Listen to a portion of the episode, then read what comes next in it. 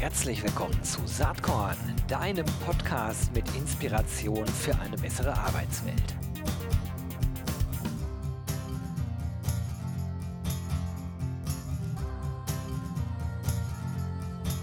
Hallo und herzlich willkommen zum Saatkorn Podcast. Heute eine Folge, ich bin ein bisschen aufgeregt, denn ich habe jemanden zu Gast, der schon mal zu Gast war der gerade kurz davor steht, sein ganz nagelneues Buch zu veröffentlichen. Und das ist niemand anders als US-Bestseller-Autor John Strelecki. Ähm, und dafür werde ich jetzt auch äh, in die englische Sprache wechseln. Ihr müsst das jetzt aushalten. John spricht natürlich fließend Englisch. I do my very best. And okay, I say hello, John. Nice to have you here on the Saatkorn podcast again. Thank you so much. Great to be here, Gero.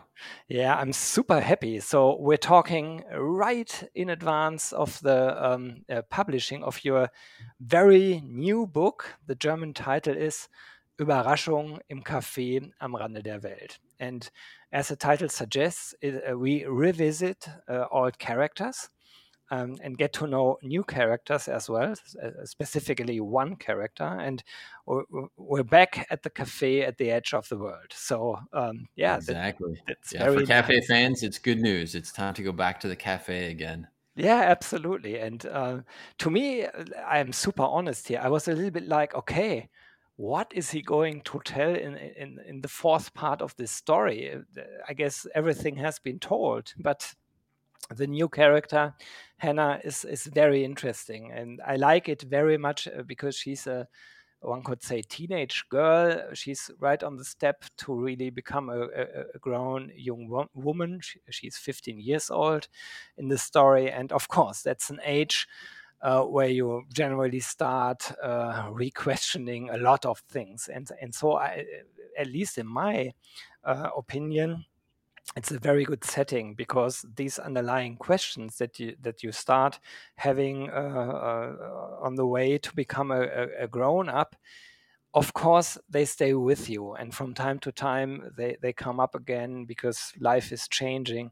And so i think that's that's very clever to use uh, somebody in in the teenage years uh, as a main character thanks yeah so we first met hannah uh, briefly in the third cafe book and originally, when I wrote that book, I thought it was going to be a, a two protagonist story where Hannah would be half the story and John would be the other yeah. half.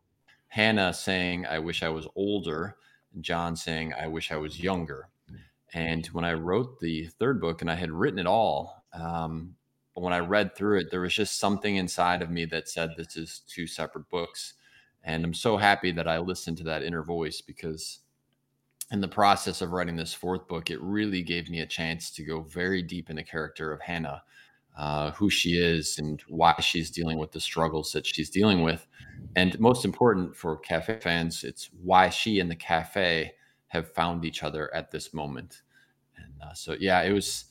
I, I don't know. There's just something magic for me, Gero, about Gero about going back to the cafe. It's a it's a magical experience in the writing process, and going back and rereading it is just as magical for me. Oh, I can understand. And honestly, I have to say, uh, it took me like five sentences uh, to really be part, become part of the story as a reader. So uh, really, to to be interested in in in the story and in the questions uh, Hannah is uh, is asking. By the way, uh, knowing that you you have a daughter as well, was she kind of um, inspiration? Yeah, without a doubt. I you know so yeah so my daughter is right in that same age and so part of my ongoing decisions as a father the things that i'm thinking about are how do i prepare my child for life yeah. what are the big questions that i wish i would have been thinking about or been exposed to or been um, gotten a little guidance on when i was 15 when i was about to enter that phase like you so beautifully described this is such such a transition phase for young people when they're in that period of life. And so, without a doubt, there is uh, it's it's uh, certainly not the only reason why I wrote the book, but there is a big piece of that which is writing for my daughter, and I'm so I'm so honored to say that. So each time I finish a book, I have ten people read it and give me really critical feedback, you know, because that's really important for me to know that the book hit the way that I wanted it to hit with audiences. And if it doesn't, I really want to know so I can go back and make changes. And so she was one of my 10 readers this time, which was a real thrill for me. Oh, that's interesting. So, uh, obviously, uh, when you read the book, dear listeners, you will see that uh, that this is uh, just an inspiration. Probably the background of Hannah is very different from your from your daughter, I guess. Uh, yeah, yeah, definitely. The character what, is very different. What did she say? What did she say? she liked yeah, it. Yeah, you know, I think I think part of being a parent is knowing when to drop a seed, you know, plant a seed. And uh, in the third cafe book, I talk about this idea that when you're sharing a piece of inspirational wisdom or receiving it, that it's like a drop of water in your personal bucket. And sometimes when we give that drop of water to someone, it is just falling into a big empty bucket. And all you hear is kind of a giant ping, and they don't seem very responsive, or they don't, uh, you know, you don't get any feedback on it and that might seem a little disappointing. But other times you're going to share a piece of guidance or wisdom, and that is the drop that overflows the bucket in a positive way. That's when things can really start cascading and transforming for people. And so I've learned in my life that it's it's about going in without having the expectation that the drop that you share is going to either be the hollow ping or the one that overflows the bucket. It's just you do it because your intuition says this is something I feel like sharing to this person. So, in having my daughter be part of the focus group, I did my best to walk in with no expectations. Um, that the wisdom that I shared in the story, that she was going to be like, "Oh my gosh, Dad, that was so amazing!" Right? Um, but I'm very delighted to say that we've had really some beautiful conversations about it. Interestingly, not necessarily right after she finished it, but in the months subsequent.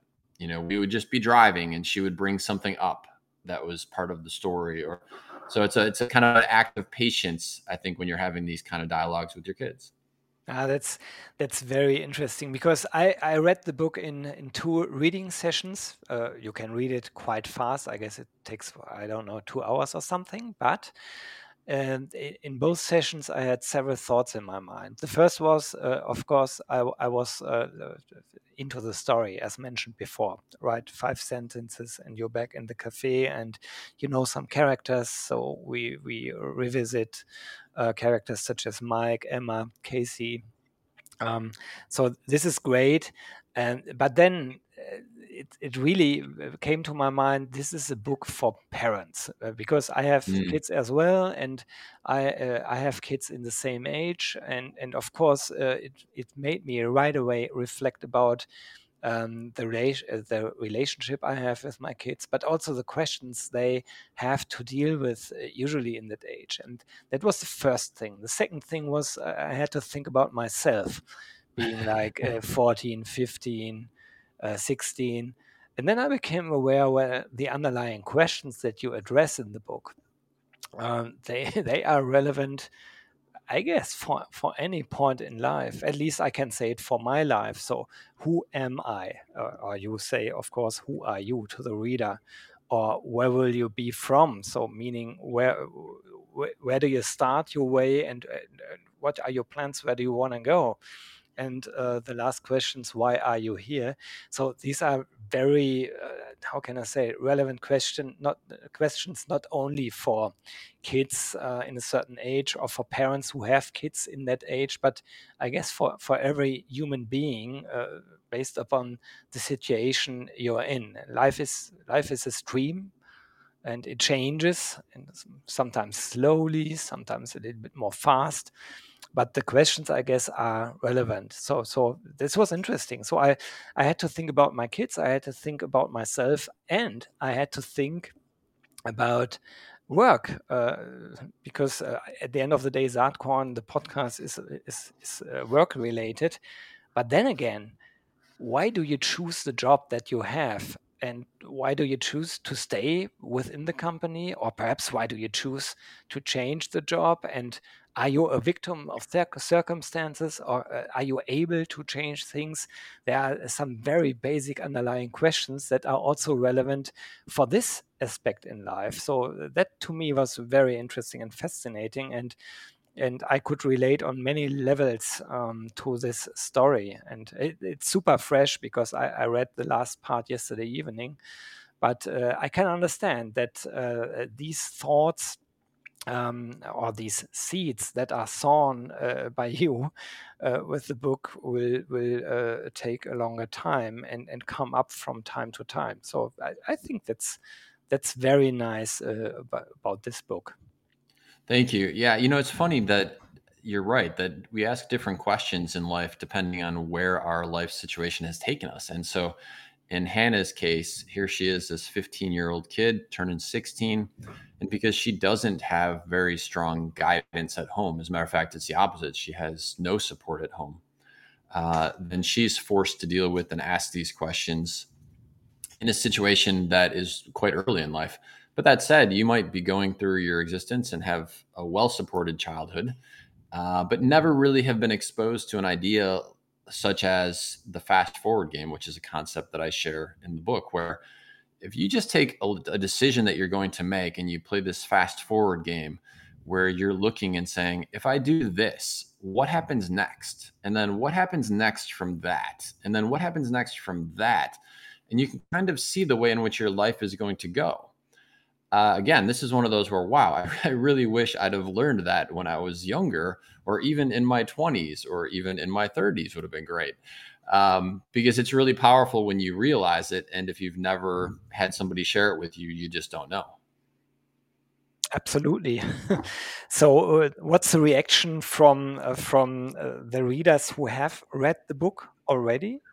Well, so it was really, I mean, it was awesome. Like I said, I, I asked my core 10, 10 readers to read it, and the feedback was really beautiful and really fabulous. And so that's why that, that always makes me very excited to have the book out there.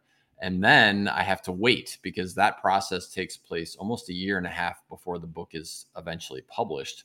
Especially dealing with the pandemic, it was like, wait, I want to release it when we're going to have a chance to be there interacting with fans. And so, yeah, I, this has been a project that I've been waiting to have released and available to people for now quite a long time. And uh, so I can't wait. You know, May 17th, uh, which is live date for our podcast here, we start the tour for this book and uh, going to be traveling all around the country of Germany, stopping in Switzerland as well, interacting with fans along the way, doing signings and readings. We've got all kinds of cool selfie opportunities.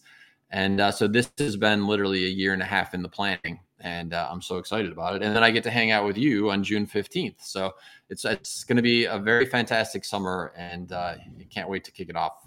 Yeah, I'm really looking forward uh, to the session as well. Probably we'll discuss uh, the new book, but we'll also revisit uh, the Big Five for Life, since that's also a very interesting book when you uh, think about work. Um, but uh, coming back to, to, to the latest book, Überraschung im Café am Rande der Welt, another thought that I really liked about it is uh, how you describe that um, very important moments don't exist uh, isolated uh, from each other. So mm. defining mm. moments don't exist in isolation.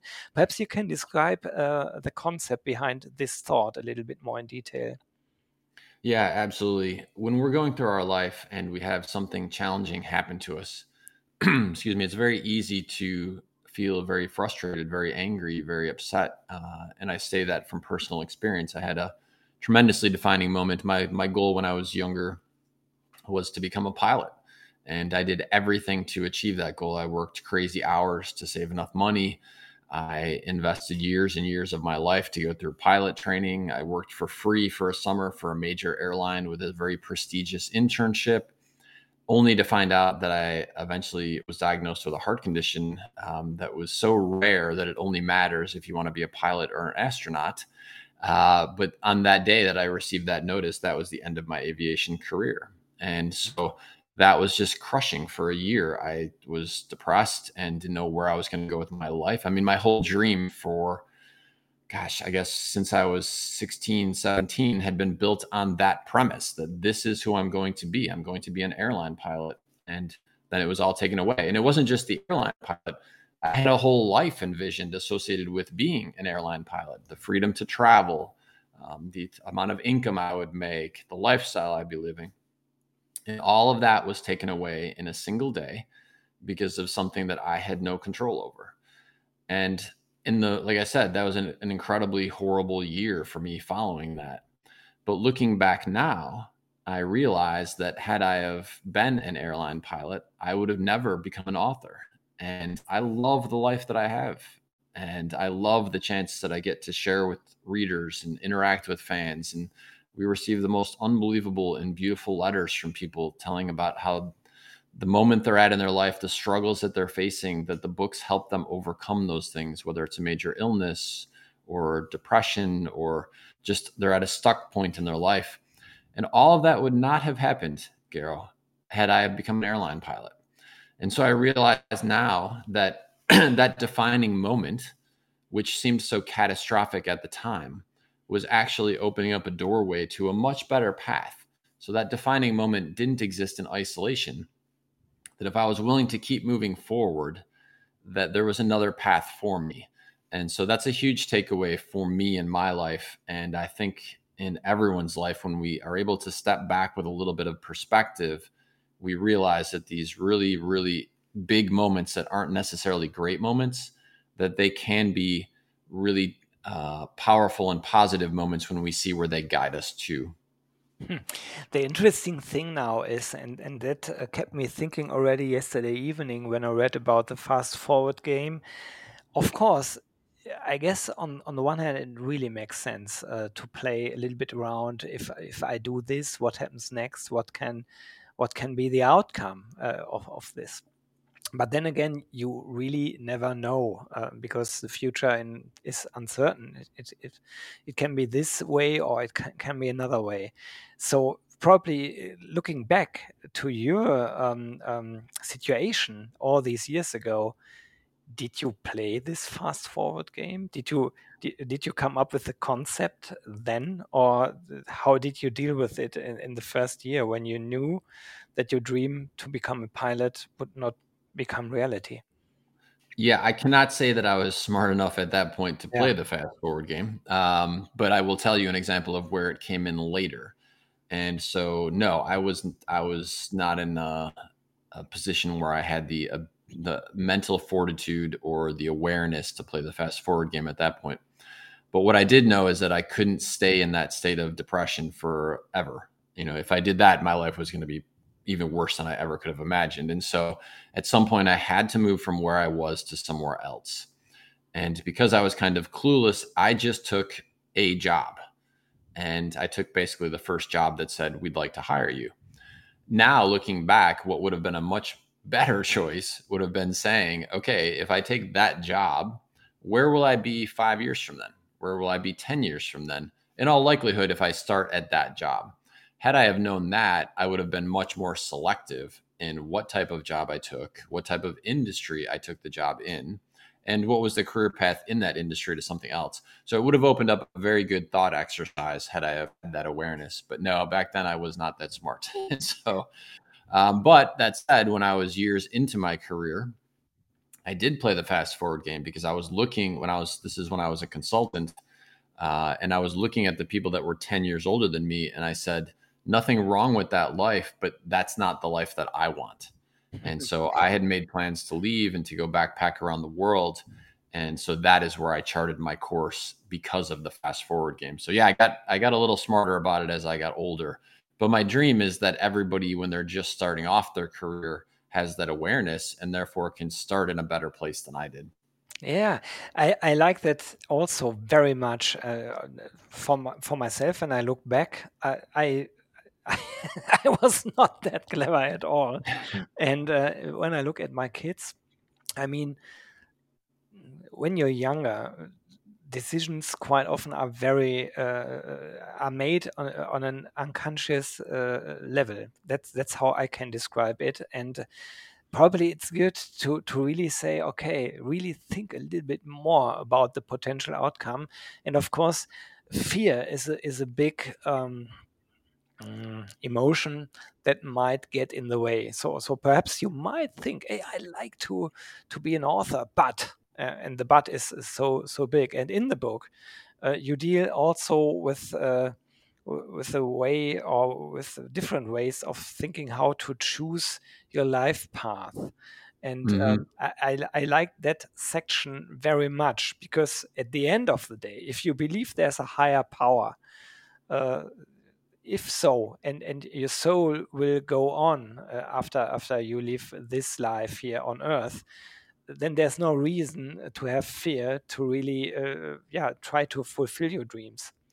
And if you're more on a nihilistic approach same way because yeah. uh, everything will be done and you're gone and that's it for this life and not only for this life uh, but forever. But then why uh, why don't you dare to, to really try to achieve what you really want to achieve. So yeah. I like Isn't that, that fascinating? Like when you yeah. break it down, if those truly are the two most likely options, you end up in the same place, which yeah. is what you said. Like you might as well be brave and you might as well be bold because you're either going to get to the end of your life and realize, well, this was all there is. And wow, I really should have done something spectacular with it because this is all there is. Or there's something after this. And so you don't have to be so worried about it that's very again I, this is a perspective i wish that i would have had when i was younger. Um, absolutely. um, it would have given me more courage at the times when i was much more fearful. Uh, and and i think that's the key. Maybe that you were asking kind of what the intention is behind this book that i write it for my daughter. Uh, I, I guess i think about every young person who's out there and every adult as well who's struggling. Uh, but since our main character is 15 i'll start with that category of reader every person who is maybe not getting that type of guidance, either because their parents or support structure don't know either, which was the case in my instance. My parents didn't know. It's not that they were withholding information from me; they just didn't know the information to share, uh, or because they, you know, their life situation hasn't connected them with people who can share that. And uh, so, yeah, what a fascinating thought that from the time that you take your very first job, that you already start aligning it with your interests like, wouldn't that be amazing? Imagine if your first job at 15 or 16, when you're looking at the different things you could do, you say, Well, I'm kind of interested in art. And so I'm going to take a job that has something to do with graphics. And so, great, that's your first job. So now you do that when you're in high school.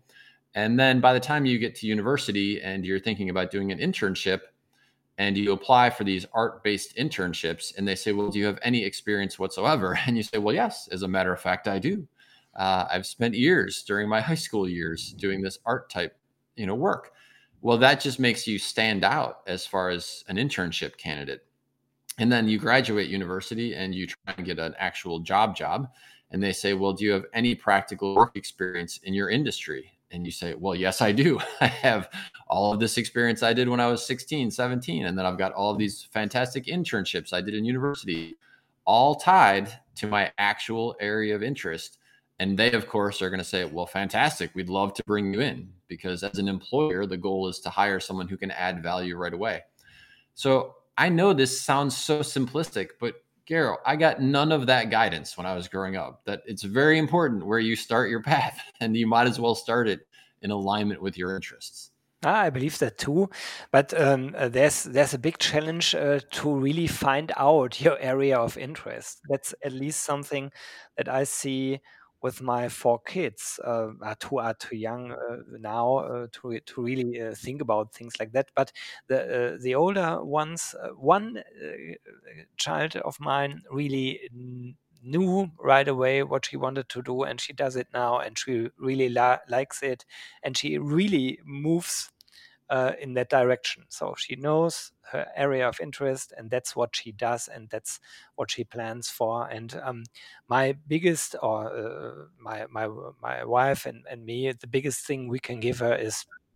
Uh, um, the, uh, a trust level that there's no need to have fear. Just mm-hmm. go your way, and if you do it, and and and you really know what you want to do, then then probably the outcome will be good. Whereas my son, he doesn't know his area of interest. And that's the biggest challenge to really find out wh- what could be this area of interest. But that's that's a different question, I guess. Um, well, I, mean, I can give, I can give book. yeah, I can give two thoughts on that one, yeah. which is that we get that question a lot. Um, it's the reason that I created the Big Five for Life Discovery experience because so many people, this is going back probably 14 years ago, people would come to me and they would say something very similar to that that I, i've read the books i really want to move my life in a direction that feels awesome I want to be excited every day. I just don't even know what that is for me. And so over the course of two days, people go through this process and they become 100% aware of this is the direction that really calls to them. Interestingly, all we do during that experience is sort of peel back the layers and let the person's unconscious mind speak more loudly because every person does know inside of them. The question is, can that information come out? Yeah. And so there's many different ways to allow this to happen in addition to that two day experience. One of the best ones for young people, I think, is asking one of two questions. One question is, what do you love to do when you're not working or not studying as a student?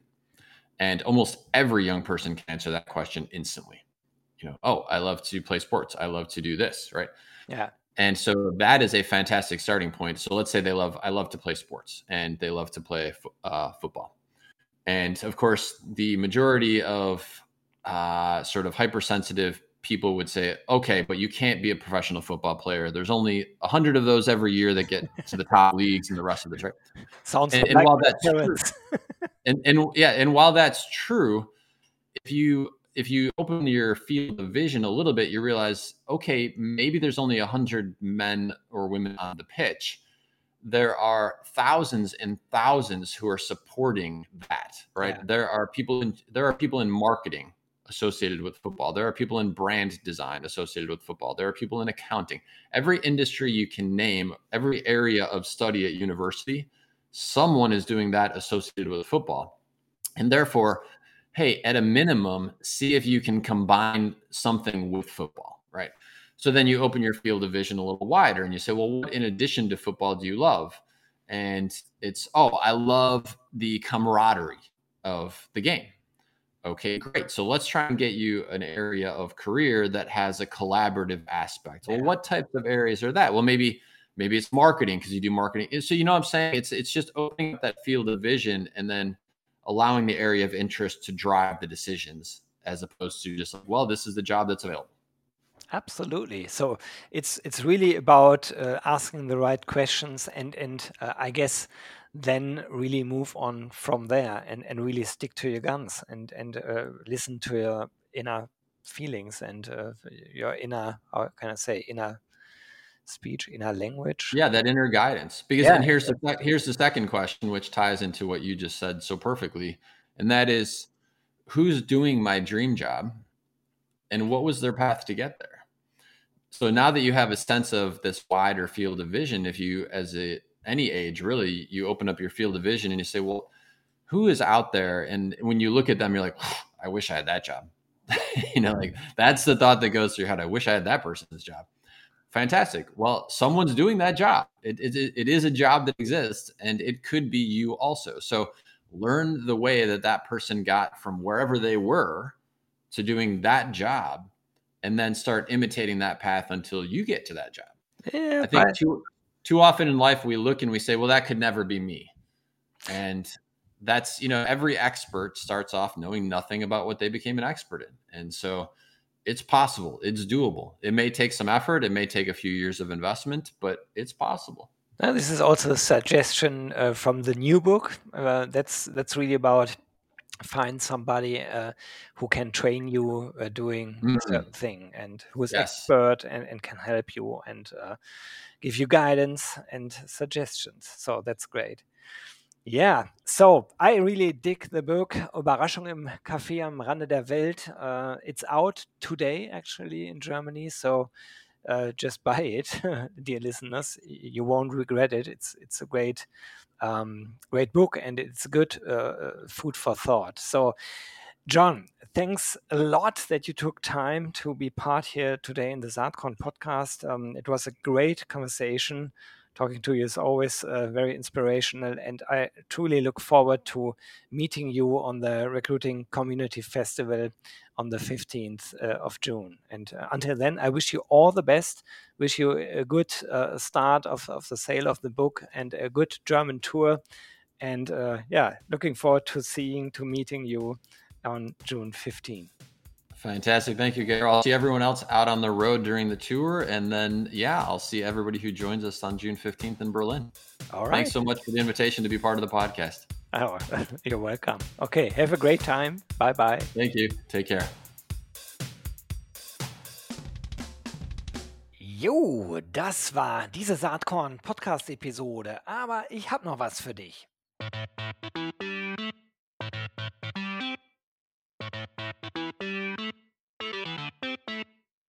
Denn ich schätze, dir geht's genau wie mir. Du hast doch auch keinen Bock mehr, die ganzen netten, inspirierenden, spannenden Menschen aus unserer Recruiting-Community immer nur auf Zoom oder auf irgendeinem Bildschirm zu sehen, oder? Ich würde sagen, uns beiden kann geholfen werden. Und zwar am 14. und 15. Juni 2022 in Berlin. Da findet nämlich das RC22 Festival statt. Unter anderem mit Kaba Yonossi, mit Fissmann Personalvorständin Frauke von Poirier, mit der Professorin, Aufsichtsrätin und Gründerin Dr. Jasmin Weiß oder mit dem US-Bestseller-Autor John Strelecki. Am besten gehst du mal direkt auf die Webseite www.rc22.de. Da findest du alle bisher feststehenden SpeakerInnen und es gibt auch Early Bird Tickets. Würde mich total freuen, wenn wir uns da treffen. Alles Liebe und bis bald live und in Farbe. Tschüss.